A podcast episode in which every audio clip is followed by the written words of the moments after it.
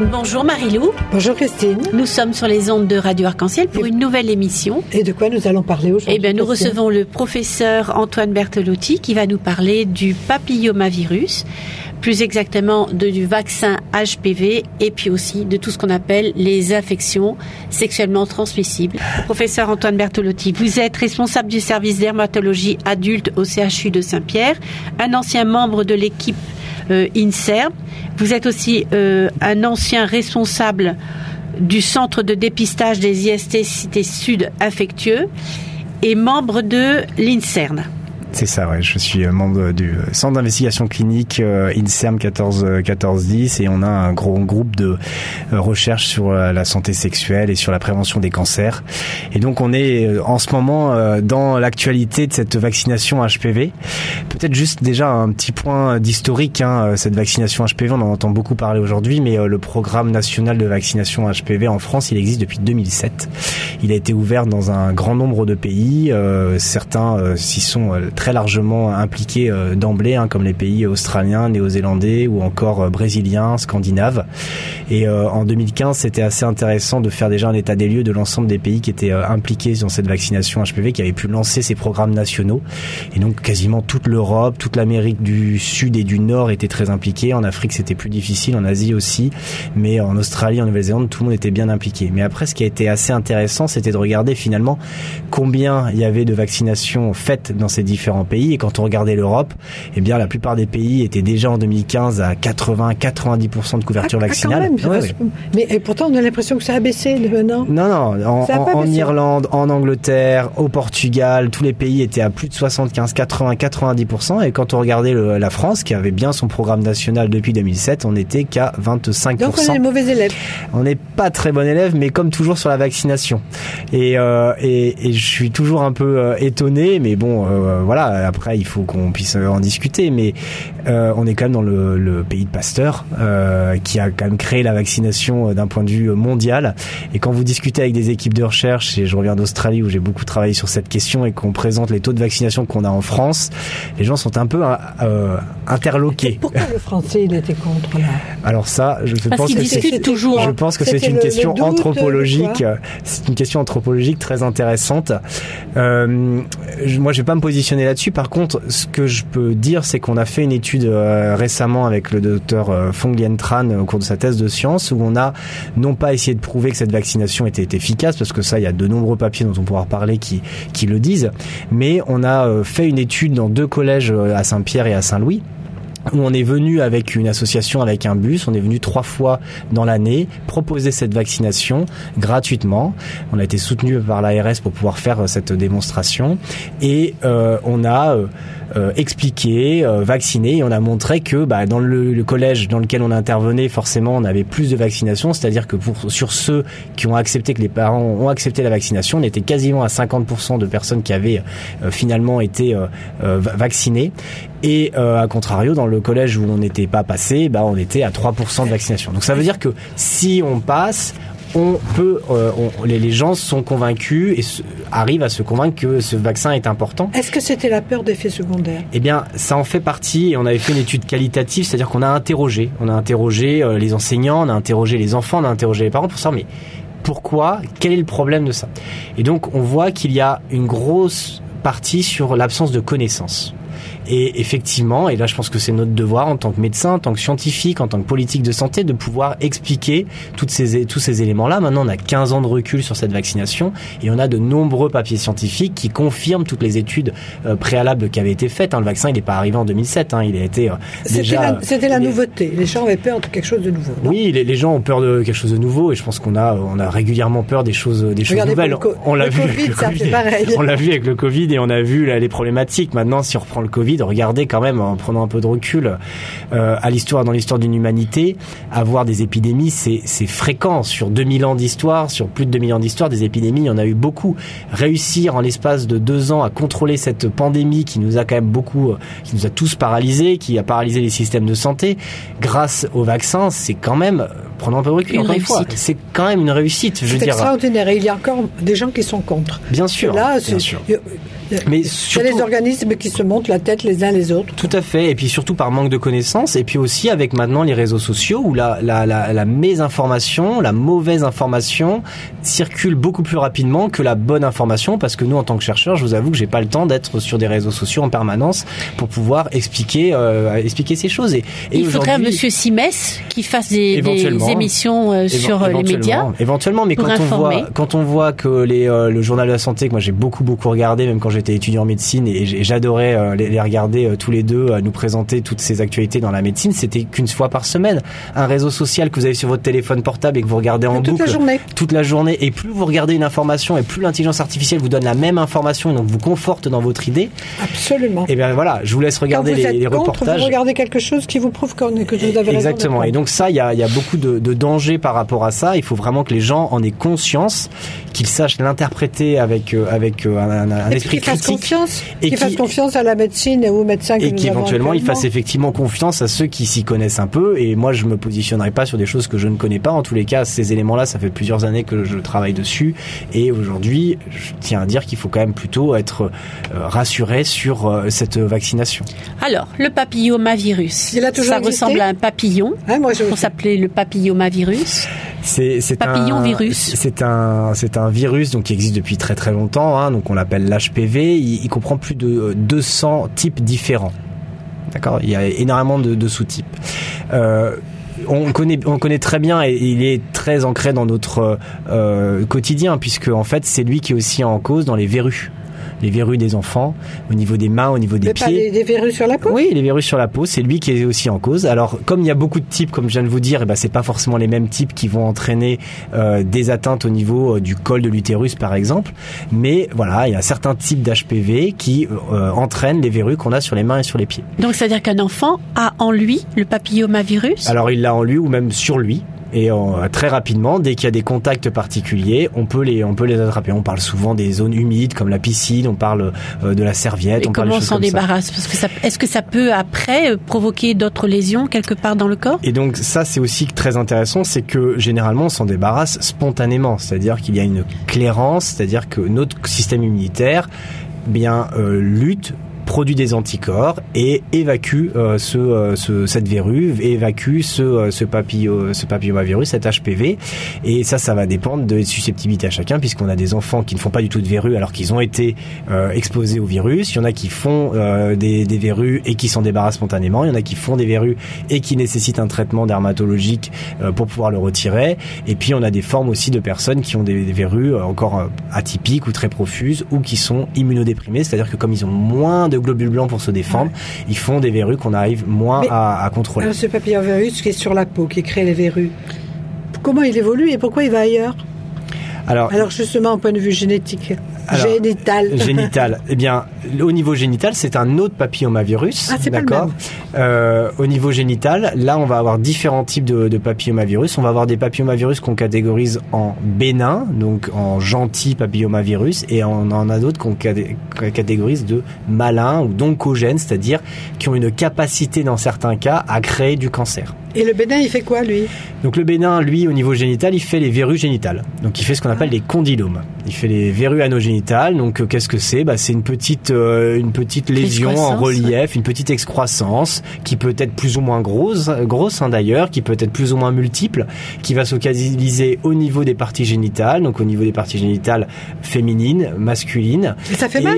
Ça fait pas spécifiquement mal, mais il peut y avoir au cours du rapport sexuel des douleurs, il peut y avoir des écorchements qui se font, il peut y avoir des saignement. Et puis surtout, il y a un retentissement psychosexuel qui est majeur par rapport à cet élément, parce que quand on a ça sur euh, notre organe génital, eh bien, on n'est pas très confortable pour pouvoir avoir des nouvelles rencontres avec des personnes. Et on le transmet Et on le transmet également. Maintenant, il faut bien se dire que de l'HPV, on en a quand même tous assez rapidement. Dès nos premiers rapports sexuels, on va avoir de l'HPV, mais c'est pas pour autant qu'on va faire ces lésions-là, d'accord? Et euh, on va soit spontanément euh, s'en défaire, soit éventuellement, effectivement, on peut avoir une lésion donc s'il est bénin, il va avoir, donc on dit souvent c'est le numéro 6 et le numéro 11 qui vont nous donner des condylomes. Et puis par contre, souvent on parle du 16, du 18, mais il y en a aussi d'autres, 32, 33, 54, etc. Eux, ils peuvent avoir un risque oncogène. Et donc ça veut dire que quand il va y avoir un rapport sexuel, et principalement euh, au niveau de la femme, au niveau du col de l'utérus, eh bien on peut avoir le développement d'un cancer. Donc un certain nombre de femmes arrivent à s'en défaire, et par contre quelques quelques personnes ne s'en défont pas et vont faire un cancer. C'est lentement quand même ça. Ah oui, ça prend 15-20 euh, ans. Hein. C'est-à-dire qu'en général, les, les, femmes qui ont un cancer du col, 15-20 euh, ans après le rapport sexuel, donc ça veut dire que les cancers du col qu'on va avoir, souvent c'est des patients qui vont avoir entre 40 et 50 ans, voire un peu après.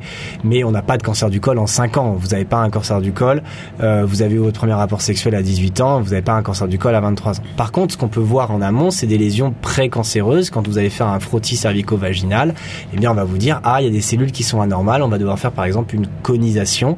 Et donc bah ça c'est pas encore un cancer ou en tous les cas on l'a surveillé, mais c'est pas non plus des gestes anodins et en termes euh, personnels c'est pas très agréable. Alors être porteur du papillomavirus, c'est quand on a eu une relation sexuelle et il n'y a donc de lésions que au niveau du col de l'utérus ou on peut avoir des lésions ailleurs? Non, effectivement, on peut aussi avoir des lésions ailleurs et en termes de euh, cancer, il faut bien prendre en compte que euh, on a à peu près 2800 nouveaux cas de cancer du col sur la France, mais on a également quasiment 1700 nouveaux cas de cancer au niveau de l'anus en lien avec ce papillomavirus. On a également presque autant de cancers au niveau de la sphère oropharyngée, donc au niveau de la bouche. Euh, il y a également des cancers du pénis qui sont un peu plus rares, mais qui peuvent exister en lien avec ce, ce papillomavirus. Et puis en termes de euh, lésions euh, au niveau du col de l'utérus, de lésions précancéreuses, là on est sur des données qui sont beaucoup beaucoup plus importantes. Et en termes de condylome, on est à quasiment une déclaration de 100 000 personnes qui vont porter tous les ans des, à, des condylomes ce papillomavirus là Un peu comme le Covid là, un rond avec oui, des piquants là. c'est ça. ça ah, moi je voyais avec des ailes comme un papillon. Un, tout petit rond. Papillon, c'est ça que moi aussi je me bah posais la question. Non, il n'a pas de forme spécifique. Il n'a pas, pas d'ailes. Il a, il a pas d'ailes. C'est euh, les virus sont tous normalement en forme de rond avec euh, différentes parties et avec des protéines particulières et que l'on cible grâce à cette vaccination. Et ce qui est intéressant, c'est qu'il y a des parties spécifiques et des parties non spécifiques. Ce qui fait que quand on vaccine avec l'HPV, et euh, ça, ça a été montré assez rapidement, c'est qu'on a ce qu'on appelle une immunité croisée, c'est-à-dire que au début, on vaccinait avec un vaccin qui était à deux valences ou quatre valences, c'est-à-dire, je vous ai dit, il y a 200 génotypes, il y a 200 types d'HPV. Et eh bien dans celle-ci, on, on en ciblait que euh, deux ou quatre, et ben alors qu'on ne ciblait que cela, on voyait déjà, on voit déjà une décroissance des autres HPV qui n'étaient pas concernés par celui-là. Et puis là, on a augmenté à 9 valences, donc on a les vaccins qui produisent, qui, qui protègent contre 9 euh, différents types d'HPV. Eh bien, on sait aussi que ça a un impact sur les autres HPV. Alors, je tiens juste à préciser, et ça, je pense que c'est important, c'est que j'ai pas de lien d'intérêt majeur avec l'industrie pharmaceutique et encore moins avec le producteur de ce vaccin. Et, ça, c'est très important vacciner si tôt les enfants? Oui, à quel âge? Eh bien, l'idée c'est de se vacciner finalement avant le premier rapport sexuel. Bah oui, mais quand vous dites 8 ans, 9 ans, il ah non, des pas 8 ans, 9 ans. Donc aujourd'hui, la proposition c'est d'être vacciné entre 11 ans et 14 ans, ce ah, qui permet d'avoir deux doses. Et on peut euh, vacciner également jusqu'à 19 ans avec trois doses, même si aujourd'hui l'OMS est en train de proposer de réduire le nombre de doses puisqu'on commence à avoir des données sur la, la persistance des anticorps dans le sang euh, qui permettrait peut-être de réduire le nombre le nombre de doses à Mais aujourd'hui, ce qui est proposé par le gouvernement en vaccinant les élèves de 5e, eh c'est de proposer deux doses à six mois d'intervalle. Et c'est uniquement réservé aux filles ah non, c'est pas réservé ah, qu'aux filles. Depuis 2019, et ça a été mis en place en 2021 en France, mais depuis 2013, ça existe en Australie, la vaccination est également ouverte aux garçons. Est-ce que les garçons freinent plus que les filles? Non, c'était surtout que la communication, elle a été faite plus tardivement pour les garçons, mais les gens ont bien compris qu'il y avait aussi une immunité de groupe. C'est-à-dire que quand vous vaccinez des gens, et on l'a vu sur les premières études, quand vous vaccinez les filles, eh bien, si vous vacciniez plus de 50% des filles, eh bien, vous aviez déjà un impact extrêmement conséquent sur les HPV détectés chez les garçons, alors même qu'ils n'étaient pas vaccinés. Donc très rapidement, on se dit, bah, si on vaccine les garçons, on protège aussi les filles. Et donc tout le monde est protégé sur les autres cancers de l'anus ou encore au niveau et puis, Et puis les filles doivent en parler à leurs copains les filles doivent en parler à leurs ah copains et puis on espère qu'effectivement ça va pouvoir s'étendre davantage sur euh, sur euh, sur euh, l'ensemble de cette population et surtout que un des freins principaux qu'on avait avec cette vaccination c'est que elle n'était pas gratuite dans le sens où c'est 120 euros à peu près la vaccination. Ah c'est ouais, non c'est c'est pas donné. C'est pas remboursé toujours? Et donc c'était pris en charge 70% par la sécurité sociale et le reste par la mutuelle. Mais si on n'avait pas de mutuelle, il y avait un reste à charge qui était conséquent. Et aujourd'hui, grâce à tout le travail qui a été fait et grâce à l'impulsion du président Emmanuel Macron, on a un accès gratuit pour tous les enfants en cinquième pour cette vaccination et donc ce qui permet de euh, ne pas débourser un euro pour pouvoir profiter de cette vaccination. Avec l'accord des parents. Ah, bien entendu avec l'accord des parents et aujourd'hui on a commencé à faire la campagne au niveau euh, régional et on est un peu euh, un peu déçu de constater qu'il y a un très très faible pourcentage de parents qui ont donné leur accord pour vacciner leurs enfants. Est-ce que les cours d'éducation sexuelle, on en parle aux enfants? Euh, je vais pas pouvoir me positionner dessus parce, que, parce que c'est effectivement euh, les profs de SVT. Nous on a fait des formations. J'ai mes deux collègues qui ont fait au mois de juin une formation à tous les profs de SVT euh, pour pouvoir euh, sensibiliser à cette question. Mais encore une fois, on l'a vu dans nos études qualitatives. On a interrogé les les, euh, les, les parents, les enseignants, que l'impact de l'enseignant sur la communication qu'il pouvait faire était un appui souvent très positif pour pouvoir effectivement rassurer sur sur le sujet. Est-ce que l'âge préconisé pour euh, la première vaccination n'est pas trop tôt trop jeune. Est-ce que c'est pas ça qui freinerait les parents? Parce qu'un enfant à 11 ans, c'est pas encore un enfant sexué pour ses parents. Non, mais il faut, il faut peut-être euh, se retirer l'idée de euh, forcément du, lien avec euh, la relation sexuelle. C'est-à-dire qu'on est dans une dynamique de protection contre les cancers. Bien entendu, à mon sens, il doit y avoir aussi un message sur la prévention en santé sexuelle plus globale. Et à 11 ans, à 12 ans, on a déjà un certain nombre de jeunes filles qui ont des grossesses précoces et surtout à la Réunion. Et et donc le message il doit être assez euh, global. Maintenant, euh, plus tôt on le fera, et on le voit bien avec le, taux d'anticorps qui persiste dans le sang, il n'y a pas de euh, problématique particulière à le faire à ce moment. Combien de temps bah, Aujourd'hui, il faudra en refaire d'autres après encore. Pour l'instant, c'est des données qui sont qui sont difficiles à avoir puisqu'on est à peu près à 20 euh, les premières vaccinations ont été faites dans les années 2002-2003. Donc on a donc on a que 20 ans de recul et pour l'instant les gens qui ont été vaccinés il y a 20 ans ont encore des anticorps. Donc on n'a pas l'impression qu'il faudrait en renouveler tout de suite. Peut-être que ça va avoir lieu, euh, peut-être qu'on va le Est-ce que les adultes devraient se faire vacciner aussi? Alors aujourd'hui, il est surtout préconisé de pouvoir vacciner euh, les jeunes avant le rapport sexuel. Dans certaines populations, pour des cas vraiment spécifiques, on peut faire un rattrapage de la vaccination après 19 ans, mais pour l'instant euh, le rattrapage est euh, peu proposé. on l'a vu dans les premières études où on a essayé de regarder la diminution du type d'HPV, la diminution des condylomes, la diminution des, pré des pré-cancers. Eh bien, on voit que plus on est vacciné tardivement et moins ça a d'impact. Ah, très bien. Ouais. Il y a des pays comme en Australie, puisque vous, êtes, vous y êtes allé. Est-ce qu'en Australie, on a réussi à éradiquer un petit peu le, la progression? Ce qui est très très intéressant en Australie, c'est que là, ils ont fait des grosses études avec des analyses statistiques en prenant en compte différentes considérations, le, le nombre de doses, le fait qu'on vaccine les garçons, le fait qu'on vaccine avec un, un vaccin 9, 9 valences. Eh bien, euh, aujourd'hui, ils prédisent qu'en 2028, ils passeront sous le seuil de détection des, euh, des cancers en termes de... Euh, ils vont considérer que ça va être un cancer rarissime on va éliminer euh, le cancer du col dès 2028. Et nous, on a juste 15 ans de retard là-dessus et c'est vraiment dommage. Donc maintenant, effectivement, il y a eu des doutes euh, en 2007, 2008, 2009. Aujourd'hui, il n'y a plus de doute à avoir là-dessus. Mais tous les cancers du col de l'utérus ne sont pas dus à ça 99%. Ah, c'est vrai. 99, ah, ça, fait l'objet, ça fait l'objet d'un prix Nobel. Hein. Ça a fait ah un, prix Nobel en 2007 sur le sujet où effectivement l'identification que ce cancer était principalement quasiment exclusivement lié à l'HPV euh, fait l'objet d'un prix Nobel. Hein. Donc, euh, et ce qui a été très intéressant, c'est quand j'étais au congrès de Melbourne l'année dernière en 2022, où ils appelaient leur congrès euh, prévention du cancer cervical, du cancer du col de l'utérus, et ils ont dit bah on se revoit en 2024 dans deux ans. Par contre, on va changer le nom du congrès, on va plus l'appeler prévention, on va l'appeler éradication. Ah oui, plein d'espoir. Donc aujourd'hui, je veux dire, quand on commence à parler de d'éradication d'un cancer, on n'est pas, c'est même pas éradication d'un virus comme le coronavirus ou comme comme une variole. C'est c'est une dynamique qui est quand même tout autre que l'espèce humaine soit capable maintenant, alors que le cancer c'est la maladie du 21e siècle, qu'on soit capable de l'éliminer, c'est quand même c'est quand même incroyable. Quelques mots sur euh, les autres euh, infections sexuellement transmissibles à la Réunion.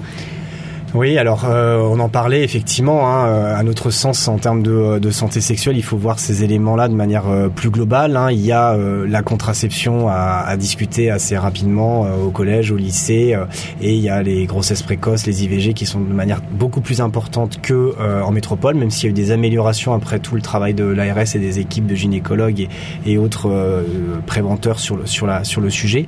Mais les IST, effectivement, l'équipe a publié plusieurs papiers sur le sujet ces dernières, euh, derniers mois, dernières années, où on a montré un taux d'infection sexuellement transmissible, donc de syphilis, de chlamydia trachomatis, de gonocoque, de mycoplasma genitalium, de manière beaucoup plus importante chez les mineurs par rapport à ce qu'on observait en, en, en, métropole. Et ça circule beaucoup. Pour, pour euh, travailler dans un centre de dépistage et pour en avoir été responsable pendant quelques années, on a effectivement beaucoup, beaucoup de mineurs. On a beaucoup de personnes qui ont des IST avec des taux de prévalence qui sont beaucoup plus importants garçons et filles. Et c'est vrai qu'on a un peu la, la, connotation quand on est en métropole ou même quand on fait nos études de médecine où on, a, on nous apprend, on a l'image surtout de l'homosexuel masculin qui a des IST, qui a le VIH, etc. Je peux vous dire qu'à La Réunion, c'est surtout des hétérosexuels, c'est surtout des jeunes, hommes hétérosexuels, c'est surtout des jeunes femmes hétérosexuelles et c'est surtout des jeunes femmes qui sont enceintes, qui ont ces maladies sexuellement transmissibles. Et quand vous avez une syphilis pendant la grossesse, c'est catastrophique. C'est d'ailleurs pour ça que toutes les jeunes femmes qui sont enceintes ont fait un dépistage de la syphilis et on s'est rendu compte qu'il fallait même en faire un deuxième au cours de la grossesse entre la 22e et la 28e semaine d'aménorrhée, donc de grossesse, parce qu'un certain nombre de personnes étaient passées à la trappe au premier dépistage ou avaient été contaminées pendant leur grossesse par la syphilis. Et ça, c'est dévastateur parce que ça peut tout simplement tuer le fœtus. Mais ce qui est terrible, c'est qu'il y a quand même beaucoup d'informations sur les IST. Ça date pas d'hier. Tout le monde est plus ou moins au courant de comment euh, euh, prendre la contraception. On ne veut pas savoir, non? Je sais pas, mais euh, non, je, il y a eu beaucoup beaucoup de communication à l'époque du VIH sur la sur les contraceptifs, sur euh, enfin surtout sur le préservatif. Et euh, là, euh, il y a effectivement une baisse de sensibilité sur l'utilisation du préservatif, mais ça reste quand même l'arme principale pour se protéger du VIH, du gonocoque, du chlamydia ou encore de la syphilis. maintenant oui, on essaye de communiquer. Il y a la journée du 1er décembre, surtout sur le VIH, et on communique également sur les autres infections sexuellement transmissibles. Il faut savoir qu'il y a des centres anonymes gratuits parce qu'on sait que pour les euh, adolescents et même pour les gens qui sont suivis par un médecin généraliste pendant des années, bah parfois c'est un peu difficile d'aller parler avec eux sexualité. Et donc il faut savoir qu'il y a des centres de dépistage qui existent, que le médecin généraliste reste quand même le premier recours. Et on a fait une étude qu'on n'a pas encore publiée en médecine générale où on a constaté des taux bien plus importants de ces IST en population ambulatoire euh, que en métropole et, euh, et donc il y a, y a, une vraie, euh, enfin il y a une, vraie question hein, sur les, les, les, IST et c'est pas forcément des gens qui viennent de Madagascar ou qui viennent de, euh, de, de Thaïlande qui ont des IST. Est-ce hein, qu'il y a des traitements pour ces IST Bien sûr qu'il y a des traitements. Et ça marche. Eh ben oui, ça marche. C'est simple. on va finir par une note positive. Bien sûr, bien sûr. Il y a des traitements. Oui, oui. Donc ça sert à rien de se cacher. Bien oui, mais quels sont les symptômes? Quels ah. symptômes? Quand est-ce qu'on ah. doit s'alarmer? Et c'est ça le problème de la plupart des IST et des infections sexuellement transmissibles, c'est que souvent elles sont asymptomatiques et donc on ne sait pas qu'on a un chlamydia trachomatis. Le problème c'est que on a quand même une irritation. Pas forcément, pas forcément. Parfois on a un écoulement, parfois on a euh, euh, une brûlure urinaire, mais parfois et souvent on n'a rien, ce qui fait qu'on découvre ça un peu euh, comme ça que parce que parce que et un peu trop tard. Et le problème du chlamydia trachomatis par exemple, c'est qu'on sait qu'il est en cause dans l'infertilité. Et donc bah, si on n'a pas fait son dépistage euh, à 20 ans, à 22 ans, à 25 ans, eh bien, euh, 10 ans après, on peut effectivement le découvrir dans le cadre d'une euh, d'une aide à la procréation médicale parce que euh, bah, on n'arrive pas à avoir d'enfant et en fait on vous dit bah ouais mais vous avez un chlamydia trachomatis. Ça a impacté quoi Les ovaires, les quoi Ouais, ça a impacté la trompe, la trompe, la trompe, la trompe de l'utérus et c'est dommage parce que c'était juste une semaine de traitement à prendre avec de la doxycycline à, à, ce moment-là. La syphilis, c'est pas très c'est pas très compliqué le traitement, c'est une piqûre donc c'est pas mhm. très agréable de prendre une piqûre dans les fesses, ça c'est sûr, mais c'est une injection. C'est une injection et là par contre les signes sont beaucoup plus ah, difficiles alors qu'autrefois c'était des mois de traitement.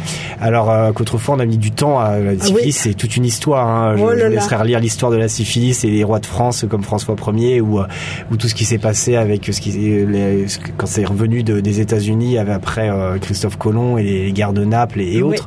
Mais tout ça c'est passionnant. Maintenant, mais, mais maintenant une injection, voire une toutes les semaines pendant trois semaines parce que c'est une syphilis un peu plus un peu plus chronique.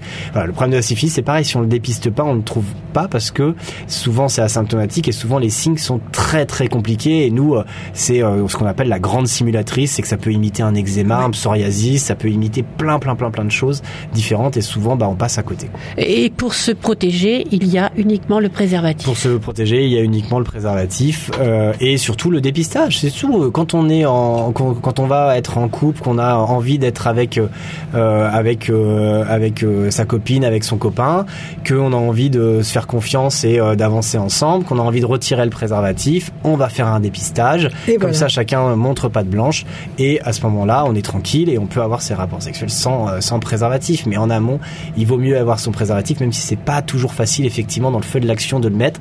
Mais soyons responsables et je pense que l'autre partenaire trouvera toujours euh, et verra en, avec le partenaire actuel la responsabilité qui est mise euh, sur le devant de la scène lors de cet épisode-là et fera beaucoup plus confiance. Merci, professeur Merci Antoine Bertolotti. Je rappelle que vous êtes responsable du service dermatologie adulte au CHU de Saint-Pierre, que vous êtes l'ancien responsable du centre de dépistage des IST site sud infectieux et que vous êtes membre de l'équipe INSERM. Je vous remercie beaucoup pour tous ces précieux conseils. Merci à vous. Merci à toutes les deux. Et bon retour dans le sud. Au revoir.